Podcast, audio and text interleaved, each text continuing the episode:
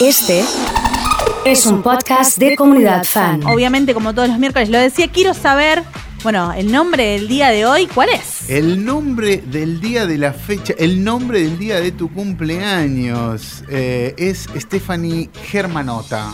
Stephanie Germanota es el nombre de hoy. En realidad detrás o bueno, quedó muy adelante ya de ese nombre, está Lady Gaga, ni más ni menos, sacó hace muy poco tiempo Cromática, ya hablamos de Lady mucho aquí, ¿cómo no lo vamos a hacer si es una de las estrellas eh, más grandes que dio la música pop de nuestro tiempo? Eh, la verdad es que hoy decidimos hablar de Stephanie Germanota, esta mujer que en su pico de popularidad parecía poder abrir decenas de puertas con cada sencillo que lanzaba. No tiene miedo de mostrar sus inclinaciones paranoicas y tensas eh, en las primeras canciones. Es como que eh, empieza a darse a conocer con canciones a flor de piel, ¿no? Mostrando lo mejor y lo peor que le puede estar pasando a un ser humano, una chica como ella. temas que podrían haber sido eh, hechos por muy pocas personas. Lady, desde que entra en escena, demuestra que es una, una figura para el mundo de la música que va a, quedarse un largo rato, incluso cuando no esté en su mejor momento físico o personal, como se puede ver en el, en el docu que tanto te gusta, Gaby. Claro, sí, el documental que está en Netflix, que lo pueden ver todos y que obviamente te encontrás con una faceta completamente distinta de Lady Gaga. Quizás algunos, obviamente, la tenemos de escuchar una canción, de escuchar algún disco de que nos gusta, de que obviamente es muy hipnótica ¿no? Tanto con sus looks y demás, pero en este eh, documental que, como les digo, está, en Netflix, bueno, van a, conocer a otra Lady Gaga, una Lady Gaga íntima, a una que, como decís, bueno, de esto de los sentimientos a flor de piel, bueno, ahí podés conocer un montón de ella y entender eh, un montón de situaciones y un montón de sus canciones, de por qué están escritas como están escritas y a quién van dirigidas. Tal vez ese documental nos acerque más a Stephanie Germanota, tal vez ese documental nos acerque más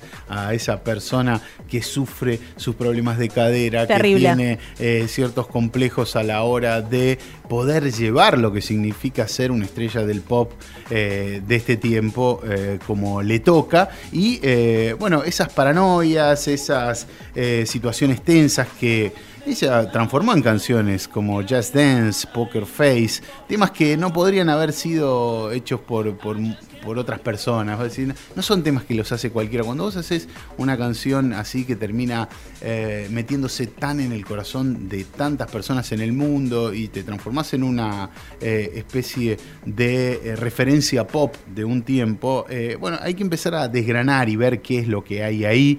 a ella no, no, le da miedo incorporar motifs oscuros y atormentados en su música, que aunque nunca fue tan experimental, como, como por ahí muchos dicen, es muy experimental en lo que hace, sí se da, sobre todo en este último disco, lugar para eh, meter muchas, muchas cosas interesantes y por sobre todas las cosas también eh, muchas invitades. Eh. Cromática la devuelve al, al, pop, de nuevo con la música que ella parecía ya no querer hacer más, después de sus coqueteos con el country, a mí me encantaron.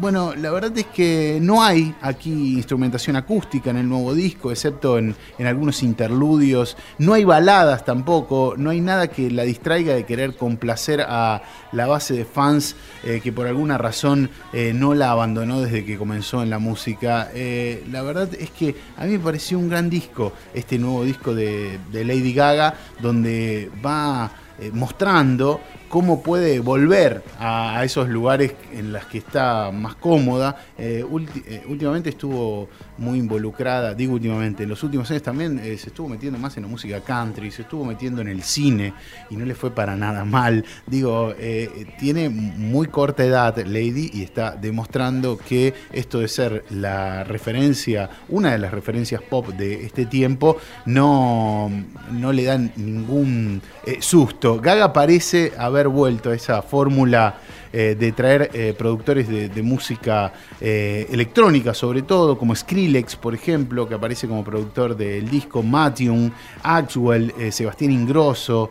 y su aliado ya del disco pasado, Blood Pop. Estas son algunas de las referencias que tienen que ver con Cromática, el último disco de Lady Gaga. Tiene Elton John, por ejemplo, como invitado en el disco. Es un gran disco, así que hoy transformamos el nombre eh, de hoy en eh, uno muy poco conocido, el nombre real de, Lady Gaga para nuestra columna de miércoles aquí y fuimos a um, ese nombre que figura en el DNI y que muchos ya recuerdan, Stephanie Germanota, hoy en Comunidad Fan.